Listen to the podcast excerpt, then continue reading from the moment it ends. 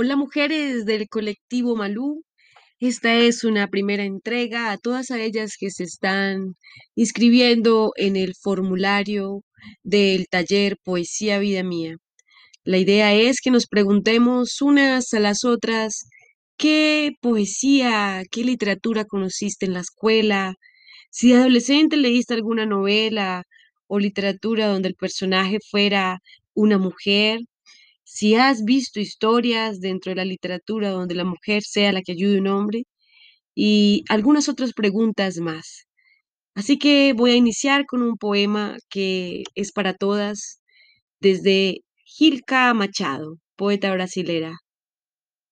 Para el otro yo, mi voz lleva refulgencias de almas a tus silencios. Soy la suprema tentadora.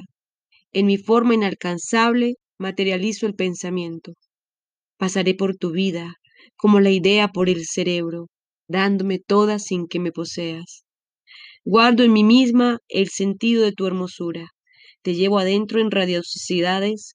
Te amo porque me miras desde la bruma, con la fisonomía de mis sentimientos.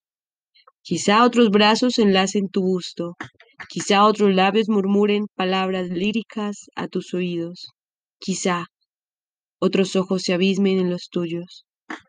Sin embargo, ahora y siempre, serás apenas el mundo por mí, por mí descubierto, el tesoro hallado por mí, el hombre que mi amor despertó en la inmovilidad de tu inocencia.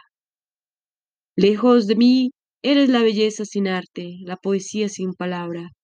Lejos de mí sé que no te encontrarás, sé que procurarás inútilmente enfrentar tu yo en el cristal de otras almas. Te faltará el fiel espejo de mi extraña sensibilidad. Porque no vienes mi buen escultor de la voluptuosidad. Hay en mis líneas imprecisas de deseo que tu cariño debería modelar. Tus manos milagrosas darían expresiones inéditas a mi cuerpo maleable. ¿Por qué no vienes? A tu llegada cerrarías en mis labios, mis brazos y mis alas. Subsistiría en mí siendo el mismo, adentrado en el refugio de mi ser, que es tu sombra. Subsistirías en mí como la visualidad en mis párpados cerrados para el sueño.